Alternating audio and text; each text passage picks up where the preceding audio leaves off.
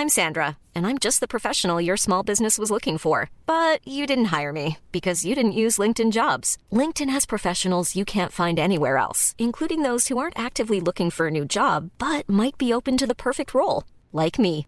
In a given month, over 70% of LinkedIn users don't visit other leading job sites. So if you're not looking on LinkedIn, you'll miss out on great candidates like Sandra. Start hiring professionals like a professional. Post your free job on linkedin.com/people today.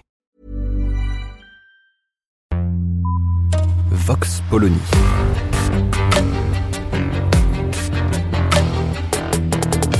L'actualité vue par la directrice du magazine Marianne, Natacha Polony.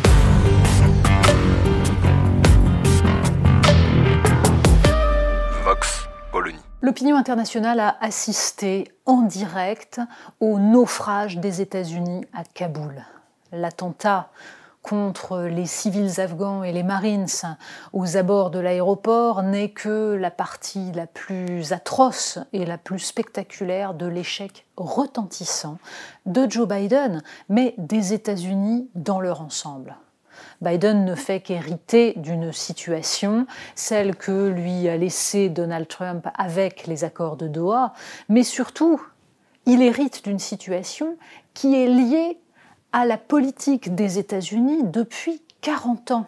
Et c'est bien ce sujet-là qui doit aujourd'hui occuper les dirigeants du monde, à savoir la fin, en tout cas on peut l'espérer, de ce rêve américain de l'extension de la démocratie par les armes, car c'est bien de cela qu'il s'agit, contrairement aux dénégations de Joe Biden lui-même et de tous les idéologues qui ont porté cette vision colonialiste et impérialiste du monde, les États-Unis ont bien prétendu en Afghanistan créer de toutes pièces une nation démocratique, ce qui n'a abouti qu'à enrichir un gouvernement corrompu et nourrir la haine des populations locales.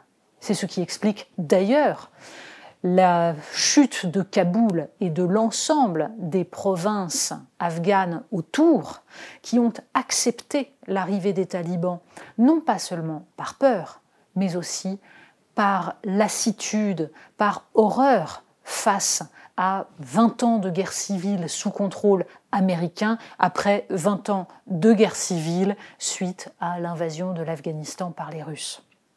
Bref, 40 ans de cauchemar, et l'Afghanistan n'est qu'un des épisodes de cet impérialisme américain délirant, porté notamment par les démocrates, et qui avait pour objet d'essayer de rééquilibrer le monde, d'exporter nos valeurs, bref, toute la bouillie qui a été portée en France par Bernard Kouchner, par Pascal Bruckner à l'époque, par Bernard-Henri Lévy, par tous ces néoconservateurs, totalement d'ailleurs inféodés aux intérêts américains et qui divise le monde entre le camp du bien, celui des supposées démocraties libérales parfaites, face au camp du mal, les méchants totalitaires et les islamistes. Enfin, les islamistes maintenant, parce que quand les islamistes étaient alliés des Américains dans les années 80, dans la mesure où ils étaient financés par la CIA pour se battre contre l'URSS, là,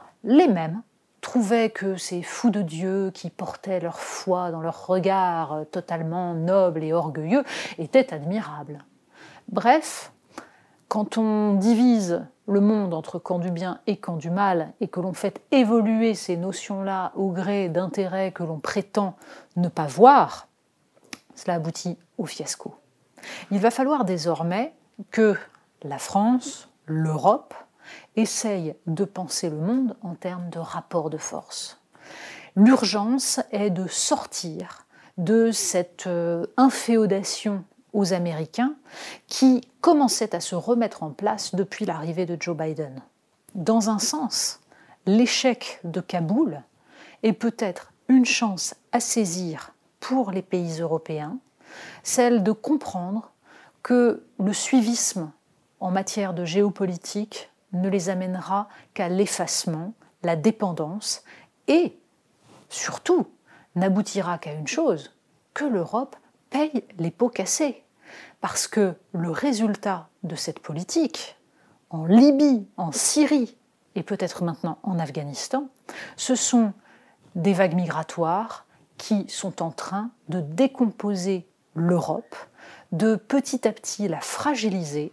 Bref, ceux qui mettent en place ces politiques ne sont jamais ceux qui en payent les conséquences. Vox Polony. Retrouvez tous les podcasts de Marianne sur les plateformes de streaming. Et puis les analyses, articles et entretiens de la rédaction sur marianne.net.